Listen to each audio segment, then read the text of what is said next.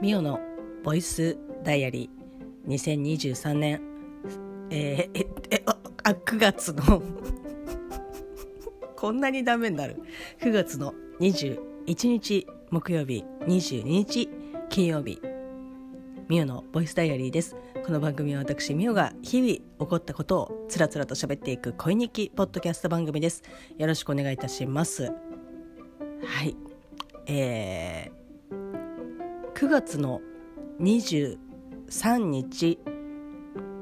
えー、土曜日のですねボイスダイアリーはもうすでに収録をしてありましてその時にですねいやもう20なんかここら辺はもうちょっと記憶がとかっていうふうに、えっと、ほざき散らしておりましたが大事なことをですね大事なことほどあいや大事なことだったら忘れちゃダメだろうっていう感じなんですけど。すいませんあの取り損ねていたことをですねはっと思い出して撮っております大変失礼しました23日にそうなんかあ言ってんなってあ言ってんなっていうふうに思ってあのそこだけねあの聞き流してもらえればすいませんでした。はい、えー、9月の21日木曜日、22日金曜日の、えーと、振り返りを行いたいと行いたいと思います。よろしくお願いします。いかんせんですね 本当に朝一に喋っておりますのであの舌が回らないのとこうもうすでにこれを喋ろうっていうふうに思っていることがですねあの刻一刻とあのあまま待ってみたいな感じに頭の中でなりつつありますので急いでねあの捕まえて捕まえてですね喋っていきたいと思います。まあ、あの21日はですね、まあ、それでも正直ですね私のあのプライベートの、えっと、日中、まあ、夜、えっと、活動していた時間を振り返ってみたんですよ。まあ、いろんな写真こう見たりとかツイッター見たりとかしましたけどもう全然もう全然なんかあの Apple Music の研ナオコのですねスクリーンショットが出てきたりとかまあ、あのなんでそれを撮ったかっていうのは覚えてるんですけど、うん、どう話せばいいんだろうっていうね 感じで。あの JUJU が、まあ、あの歌手のね JUJU が結構あのカバーのアルバムを出してることが、まあ、多くて、まあ、多くてというか私もジュジュ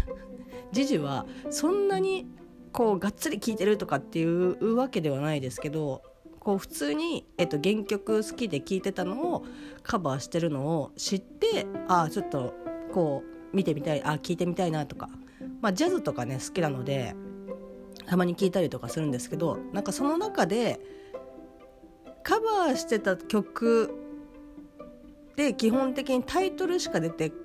出てこないんですよ。誰が歌っててジズがカバーしましたっていう感じではこう表示されないのであこの曲いいなとかって思って、えっと、聞いてたらたまたま朝の FM 横浜ちょうどいいラジオで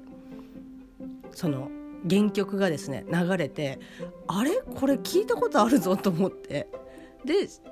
まあラジコだとですねオンエアしている曲がこう誰の曲でとかっていうのは分かる仕様になってるので見たらあ健直子だったんだみたいな。本当にあのお若い時ですけどああそうだったんだねっていう。結構カバーとかね、まあ、今の人とかだとけなんだろう TikTok とかで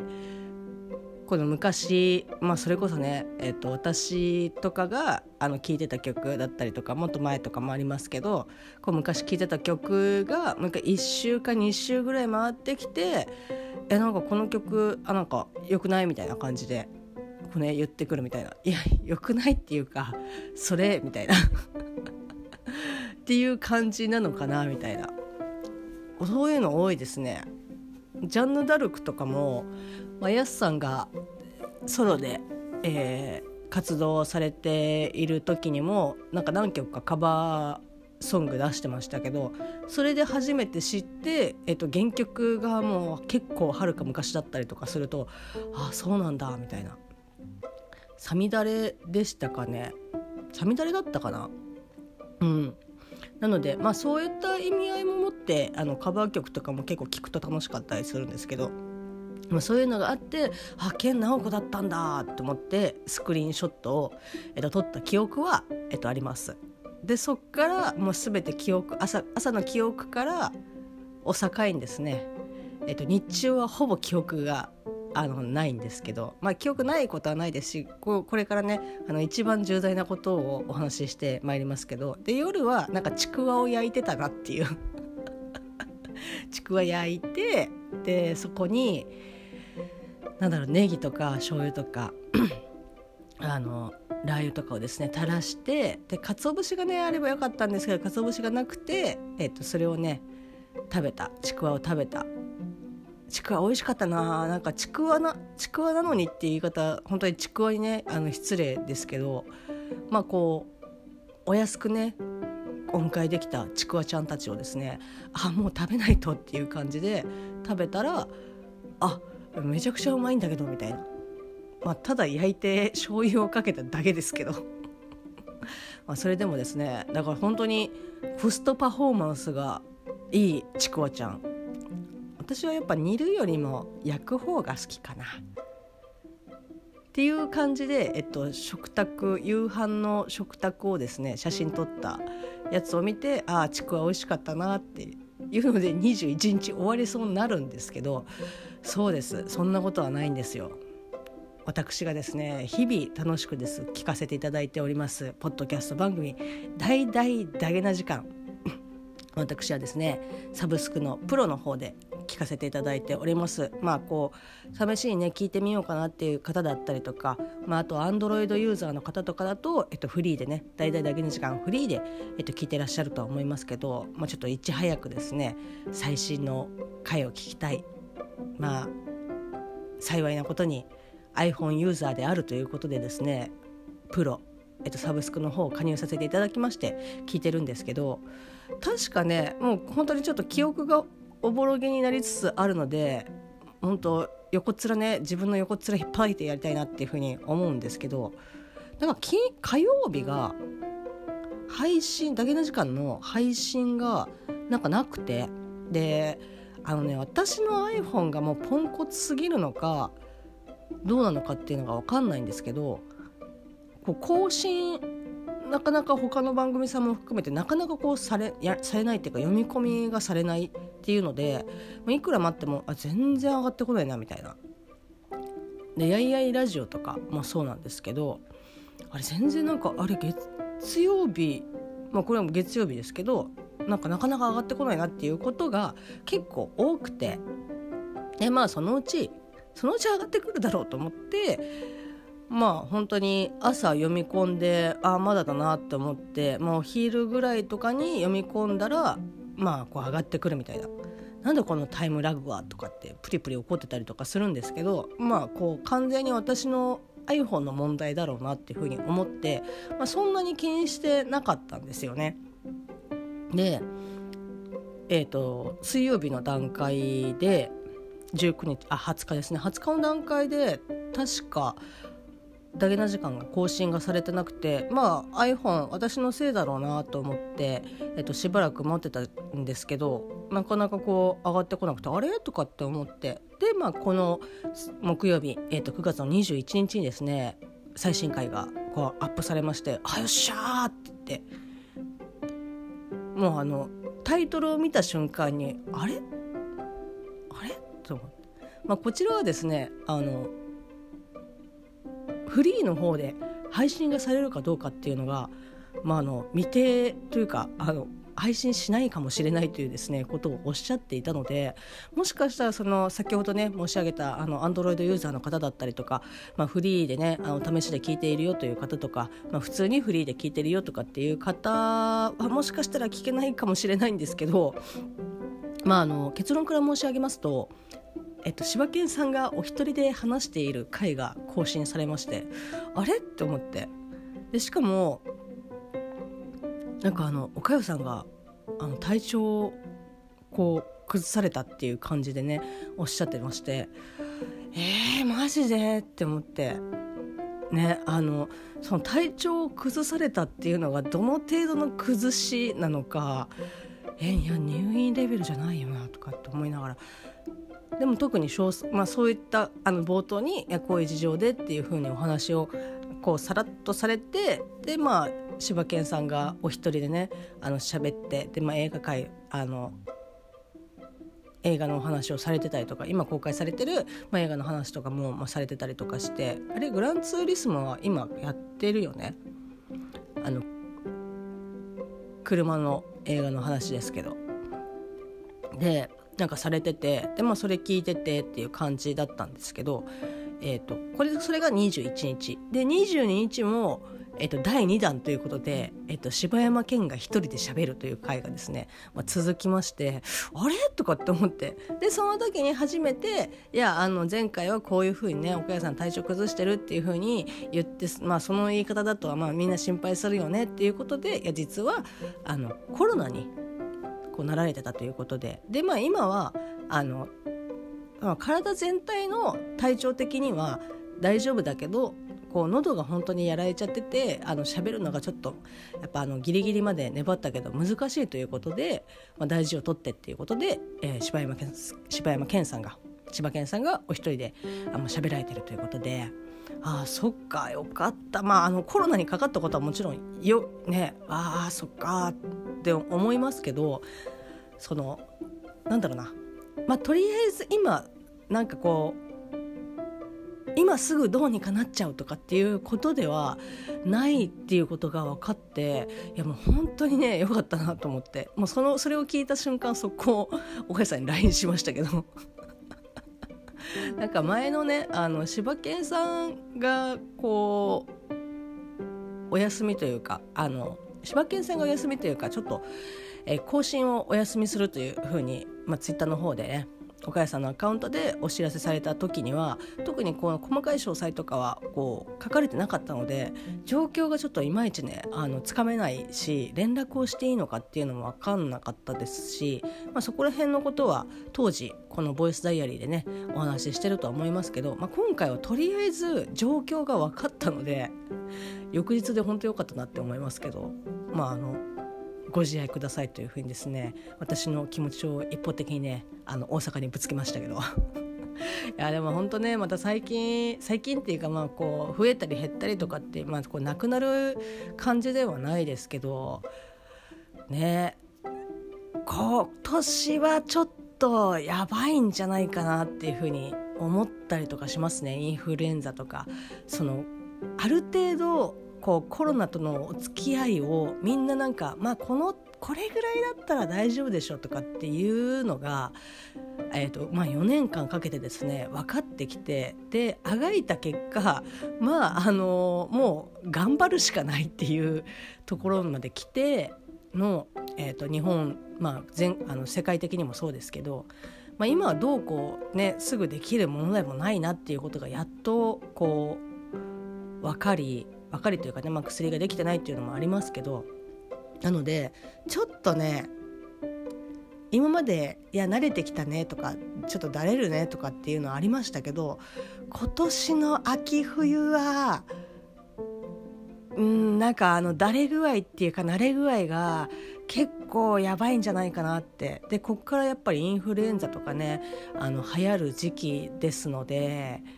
で今やっぱりどうなんですかね、まあ、5類になっても病院の方とかって発熱があると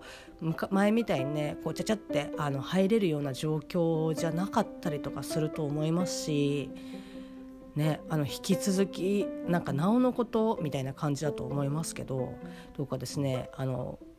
ご自愛をですね皆さんもいただきあのうがい手洗いをですねあのしっかり、えーと、と私ももちろんですけどしていただきたいなというふうにまあそれをやっていてもこういろんな角度からですね入り込んできますのでやつらは。この間あのラジオ聞いててなんかあの型の名前がもうあのえ誰それっていうようなね名前になってましたけどコロナのねなんか 5X とかあれ？なんかあのなんかの機種ですかっていうぐらいの名前になってましたけど本当ねあの株のね名前をねなのでご自愛いただければなと思いつつ、まあ、岡谷さんも本当にですね、まあ、あの体全体は、まあ、とりあえず今すぐどうこうっていうわけではないとは思いますけど喉がねあの本当にこうちょっとやられてしまったっていうことらしくてまあ私はちょっとリアルタイムではもうすでにあの現状を知ってはいるんですけど それはまたねその時のお話その日のお話として喋りたいと思ってるんですけど、まあ、とにかく、あまあ、ちょっと安心かなと思いつつですね、えー、これを喋ると、えー、県芝山を傷つけてしまうのかなというふうに まあちょっと不安になったりとかはするんですけど、まあ、これは多分あのみんな感じていることだとは思いますけどやっぱりダゲな時間は柴山健さんそして岡代さんがいて初めてダゲな時間になるんだなということをですねこの今回、えーと、本当に痛感したなという感じでございます。で、まあ、こういう言い方をするとあのさらにですねあの柴山健さんのこう心をですねえぐり取ってしまうのであのきちんと補足をしていきたいと思うんですけどあの一人で、えーと、喋る、えーと、時の内容だったりトーンだったりっていうものと2人で、えーと、掛け合っていっての、えー、と内容だったりトーンっていうのはやっぱりあのジャンルが違いますし、まあ、それこそ今お休みいただいておりますけど大地先生と一緒にやっているトランクルームスタジオとこの私が一人でねペラペラ喋っているミオのボイスダイアリーっていうのはやっぱ全然違うし 今この状態で大地先生が目の前にいたらこういうふうにまあこういった感じではもちろん喋んないし、まあ、もういもう一つまた別パターンで私が多分喋るんだろうなっていう感じだと思うので一人がダメとかっていうわけじゃなくてダゲな時間はあの2人なんだなっていうことはなんだろうな改めて分かったというかこういなくなって初めてああっていう。別れて初めて彼女のあの存在に気づくみたいな感じもね思いましたけどなのであの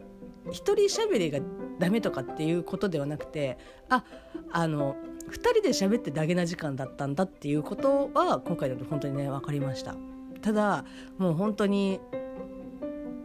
映画のねお話を、まあ、この、まあ、21日22日も、えっと、柴犬さんが撮ったやつをですね配信されておりましたけどやっぱりね全然違いましたね。あのこれはあのうまい下手とかっていうことを、えっと、言いたいんではないですし、まあ、それはあの柴犬さんももしこれをね聞いてくださってたらあの分かっていただけるとは思うんですけどそのやっぱね全然違いましたね。その掛け合いで映画の話をしている時とその一人で映画の話をしている時っていうのはなんかそのまた違ったあのタイプの映画表というか映画感想とか映画紹介になってるんだなと思って。だこれがあの柴犬さんがお一人でね、まあ、YouTube もそうですけど、まあ、お一人でなんかこう番組やられててとかっていうのであればなんかもうこういうものっていうふうに思いますけど普段からもうね67年かけてあの掛け合いを聞き続けてきた身としてはあなんか一人だとねあの結構雰囲気変わるんだなとかっていう感じでしたね。うん、なのでまあ、あの柴犬さんのこう心のダメージも あの非常にですねあのあ多分そう思うだろうなっていうのは非常にあの分かります。なのでただねこれずっと続けていくと多分そのうち慣れてくると思います。ねあの私もこのボイスダイアリーを撮り始めた時にはですね本当にもう恥ずかしさと何を喋っていいのかわからないみたいな感じで喋り続けて最初の当初の予定としては5分ぐらいで終わらせる1日の一言ぐらいで終わらせるつもりで始めましたけどそれがね5分が10分になり10分がまあ15分になり、えー、今大体30分ぐらいとかになりましたけどなんかこう私はなんかこうなんだろうな。もう喋れないとかあの噛んだりとかね言い間違えたりとかこうなんかあーなんだっけなあうんっていうようなことももうそれも込みでもういいだろうっていうふうに許容をしてしまっているから何とか持っているようなものですけどまあねあのきちんとお話をねっていうふうに思っている、えーと、方とかだと結構大変なんだろうなと思いますし、まあ、私みたいにこうやって適当にですねあのペラペラペラペラ喋っているような、えーと、タイプの、えーと、方じゃない。例えば、まあ、パッて出てくるのだと、まあ、二郎さんもそうですしプスンさんとかね、まあ、熊さんとかも結構こうきちんと、まあ、コンセプトが、えー、とある番組さんとかは特にそうだと思いますけどこうこう喋ってとかっていうのをある程度こう構成をしてみたいな感じで、えー、とお話をされてるとは思うんですけどそうするとまあ構成の時間も、えー、とそうですしなんかその通りに言ってない時の、まあ、編集とかもそうですしすごくね大変だと思うんですよね。だからやっぱりいろんなことまああのポッドキャストに限らずですけど初めてねスタートすることにものにはっぱいろんなねあの慣れだったりとかこう時間とかっていうのはどうしてもやっぱかかっちゃうんだなっていうことで、まあ、でも今回このね本当にお二人でだけな時間ということは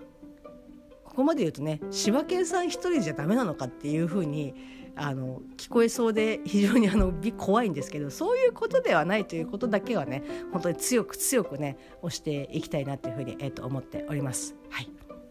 でですね、まあ、あの21日22日をこうやって、まあ、過ごしておったわけなんですけど22日、まあ、ここから話がねあのガラッと変わりますけど、えー、私がですね、えーとまあ、ちょっと最近落ち着いてるかな。でもあのここであの離脱するつもりは一切ないですしなんだったらあのファンアートまだあの作りきれててっていうことで非常にあのうわーって勝手に一人でねあの落ち込んでますけどアフタヌーンで連載されております「フラジャイル」えー、最新刊、えっと、26巻がですね9月の22日に発売されました。いよいよはいえーと、今回はじ、まあ、私は初めてですね。あのもうフライデーイルにはじはまった時点でもう25巻が出ておりましたのででマガポケでも読んでたしなんだったらあのこの今回26巻に収録されているものはアフタヌーンで読んでましたしあの本誌の方で読んでたので、まあ、正直ですねあのまあ内容は知ってるっていう感じなんですけど、まあ、単行本で唯一ですね、まあ、これも以前お話ししたと思うんですけど今ねものがありますけどあの紙媒体と、まあ、電子書籍っていう、えー、とこの2つにと、えー、掲載しているアフタヌーンと,、えーと、アフタヌーンに掲載しているのをそのままアプリに落としている、えーとマガポケとは、えっと、1点ですね、まあ、非常に違うところがありまして、まあ、何が違うかというとですねこの漫画を描かれているめぐみ先生が、えっと、4コマをですね、えっと、掲載しているというか、まあ、この本、えっと、単行本の方紙媒体の単行本、えっと、電子書籍の単行本の方に、まあ、掲載がされておりましてで基本電子書籍はえっと、紙の単行本を、えっと、そのまま電子に落としているだけなので、まあ、そこがイコールになるのは、まあ、当たり前なんですけど、まあね、昨今は結構あの電子書籍限定のおまけ漫画とかね結構ついてたりとかするのでくっそやるなとかって思いながらほいほい買ったりとかしますけどなのでこのもうね本誌の本誌っていうか中身はもう内容知ってるよとかっていう人でもこの単行本をね買うことによってあーなんか本編とはもちろん関係はないんですけどあの非常にですね面白い、えっと、4コマ漫画が見ることができます。今回はあれですね、まあ、内容が内容だからなのかページにあ収まらなかったのかちょっとわからないんですけど今までは結構ね、えーと、紙の方に、えーと、本編の間に挟んで4コマ漫画とかがこう入ってたりとかしたんですけど今回はあのカバー裏に4コマ漫画がですね、えー、とだから表と裏ですので、えー、と4つ、えー、と掲載がされておりましてなんか非常にですねあの内容が本編の内容の方が割とこうずしっとね毎回ずしっとくるんですけど来る中ちょっとですねあのガス抜きというかあなんかあよかったみたいな。このままどんどんねあ闇に侵食されていくうわーーってなってるところをパーッとこうね一筋のあの希望の光がこう差し込んできて「大丈夫だよまだまだ死ぬわけじゃないから」みたいな感じでこう来てくれる感じでね本当によかったなって。でまああの多分本誌読んで単行本買ってる人はもちろんその売上的なものとかももちろん貢献したいとかっていう方はもちろんいらっしゃると思いますしこの4コマが読みたいっていうので、えー、と買ってらっしゃる方もね結構多いのではないかなというふうに、えー、と思います。まあ、26巻がですね満を持して、えー、と9月の22日に発売されたということでで私の、えー、とツイッター旧ツイッター現 X の方でですねこのフラジャイルを買うまでのこう道のりをこう、ね、動画でねまとめましたので もしよろしければあの見ていただければなというふうに。ただただ私の歩いている足とその周りのね風景がこう入ってあの映ってますけど。まあ手法としては私が料理をする時には特に、まあ、そのまま垂れ流しているですねシェフ三つ星フードトラック始めましたの、えーとカールがカールじゃないな、えー、キャスパーが？ん？カールか？あれ息子の名前どっちだ？えっと主人公の息子が、まあ、スマホでですねえっと23秒の動画をこうまとめて、えっと、1分にするみたいな編集して1分にまとめるっていうやつをこう本編であの作集の中でやっていてで試しにやってみたらあ意外となんか結構あこういうことかっていう感じでっていう手法をまたこうやってっていうことでだから3秒ぐらいであの映像が切り替わってっていうのでね作ってみたんですけど、まあ、尺的にはトータルでまあ20秒あるかないかぐらいだと思いますけどまあ、もしよろしければっていう感じですしまあねそんな動画を見るぐらいだったらフラジャイルね26巻あのぜひご購入をねしていただきたいなというふうに、えー、と思います。はい、いやもう今回はねあの緩和ケアの緩和のお話ですけどもう本当に何て言うんですかねあの治療というよりはもう、えー、と最後どうやって、えー、と過ごすかでこういうふうにねあの過ごしていきたいっていう患者さんを、まあ、どうやってサポートをするかとかっていうお話なんですけどまああのね結構まあきついなっていう感じ。あのもうゴールがもうすでに見えているというかもうゴールが決まっていてそこにそのゴールに行くまでに走っていくのかゆっくりこう競歩で行くのか。でもゆっくり競歩で行くんだったらこういうふうにあのした方がいいよねとかっていうことを本当に患者さんとその先生たちがいろいろ先生同士でも話し合いますしこう試行錯誤していってっていうところでそこの試行錯誤するのにやっぱりそのいろいろこう取捨選択を迫られる、えーと、場面だったりとかじゃあその取捨選択するのに、えーと、私たちだったらああまあこれかなっていうふうに選ぶのをその患者さん一人一人がいや君たちはそれを選ぶかもしれないけど私たちはこれがいいとかこれだけを残したいとかっていうのは本当にあの人それぞれってだとは思いますけどなんかそういった場面とかねあったりとかして本当にああうんなんかあのすごく楽しく読めるっていう内容ではもちろんないですけどうん、なんかこう今をしっかり生きないとなっていうふうに、えー、と思うような、えー、と内容になっております。まあ、今回のこの緩和の話は26巻で完結というわけではなくて、まあ、あの27巻にですねまたいでのことになるとは思うんですけどぜひですねあのお読みいただきたいなというふうに思いますし、まあ、今回この緩和編緩和のお話でメインに出てくる浅香先生というですね若き青年が出てくるんですけどまあ、初登場はね本当にこのクソガキがっていう風に思うようなあの感じの登場でございました。えっ、とね多分 10, 10巻台だったかなうん10巻まあそれぐらいで出てくるんですけど初登場がねもう本当になんかもうまあ、自信に満ち溢れているというかこれだけできるのになぜやらせてくれないという、まあ、もちろん実力も伴ってますけどいやあのそれを最終的にやるという選択を取ったとしてもいくつか試す時間はあったし試すべきだよね。試してやっぱりこれになろうこれをやろうっていうんだったら分かるけどもう最初からもうこれですみたいな感じでやるのはなんか非常に危険だよっていうふうにね、まあ、こう初登場では若干あの岸先生とですねこうバトルをするというかバトルまではいかないですけど、まあ、明らかに岸先生はこうまあ、若干なこう納得いってないというか、まあ、結果良かったけどみたいなっ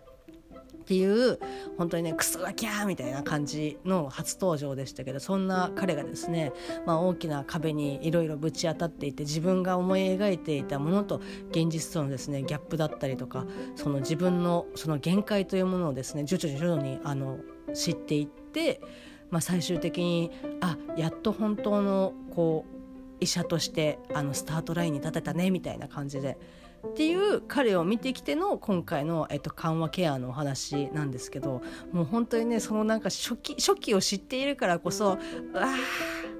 うわーっていう感じに、ね、なる。まあ、これは本当にこの20まあもちろん26巻だけ読んでも非常に面白いと思いますけどやっぱそういったね、まあ、こう連載している漫画はどうしてもやっぱそういう積み重ね的なところの要素が非常に強いので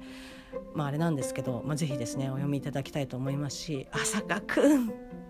張って!」っていうふうにねあの 親心まああの親にはなってないですけど、まあ、なんかそういうね、えー、と思える、えーと一人のキャラクターでございますのでぜひということでございます。であとですね、えっと、同じアフタヌーンで連載されております「天狗の台所」まあ、こちら、えっと、実写ドラマ化がねあのされるということで10月の5日夜11時から、えっと、スタート。BSTBS、えー、木曜ドラマに23、えっと、23D ですか。で、えっと、ドラマ化ということでね。なんかあうんそうっていう。まだ終わってないけどっていう感じですけどね。まあいいんじゃないですかっていう 感じですけど。まあね分かりませんが。まあそんななんかあの「天狗の台所」というですね、えっと、漫画がこの9月の22日、えっと、フラジャイルと同じ日ですねおそらく、えー、3巻が、まあ、発売されたということで、えっと、1巻が秋。2巻が冬。で今回発売された3巻が春ということでまあ主人公のですね、まあ、オン君という、まあ、男の子がいるんですけど、まあ、その子の家系が、まあ、天狗の血筋ということで、まあ、今は別にねなんか神通力が使えるとかそういうことは、まあ、一切なくただただ普通に、えー、と15歳を迎えると15歳だったかなあ14歳ですね。14歳になったらこう天狗の血がもうこうマックスピークになるという。でそうすると、まあ、どうなるかっていうと、まあ、動物と喋れるぐらいですかね。まああの麦というですね、えーと、ワンちゃんとこう喋れたりとか、まあ、そういうことができる。でその14歳、まあ、1年間、まあ、とある、えーと家で、まあ、お兄ちゃんとですね過ごして1年間。でまあ、あの15歳になったら、まあ、そこを離れて、まあ、おのおのねまあ、好きに生きるっていう感じなんですけど、まあ、なので、えっと、正直ですねこの天狗の台所始まってからあこれ1年間の話なんだよなって思ってで読み始めた。私は本誌ではなく単行本で読み始めたんですけどちょっとね一巻で一し一季節みたいな感じで今来ちゃってるのでえ4巻で夏でえもしかしておおおおお終わっちゃうのかなみたいな。ただでも終わった方が多分すっきり綺麗に終わる綺麗にねなるんだろうなとこう変にねあのなんだろうな長続きさせるとかっていうことは多分ちょっとあんまり合う作品ではないなっていうふうには思うんですけどただねあ3巻の、えーと、巻末次回の予告次回のね予告もちょろっと出てましたけどもうすぐねそのオン君のその1年間の生活が間もなく終わるあと3ヶ月で終わるっていうのはもうすでに打たれているのであやっぱそうだよなとかって思いながらちょっとねあの最初はね楽しい楽しいって思ってその生活を2人のね2人プラス1匹のですね生活を見てましたけど、まあ、稲刈りやったりとかねなんかいろんなご飯作ったりとかいやうまそうだなと思いながらケーキ作ったりとかうまそうだなとかって思いながら、えっと、見てましたけど3回になっていよいよですねああもうあそっかあともう春ああと夏しか残ってないのかとかって思うとちょっとねどうどういうふうに落としてくるのかなっていう感じでドキドキしております。はいまあ、こんなことを喋っていると大体30分くらいもう経つというね感じですけど、まあ、あの3巻ね美味しそうだなって思ったのどれだっけな、まあ、あの食事がダンジョン飯みたいな感じで、えっと、1話に対して、まあ、何かしらの食事だったりとかっていうものがついてくるんですけどどれやっけな。温泉で食べるシャーベットも非常に美味しいあそうこれこれ。まあねえー、ともう季節過ぎまして我々のリアルタイムではもう年を明けてのことになりますけど春のですねたけのこまあたけのこといえばですね、まあ、やいやいラジオですけど、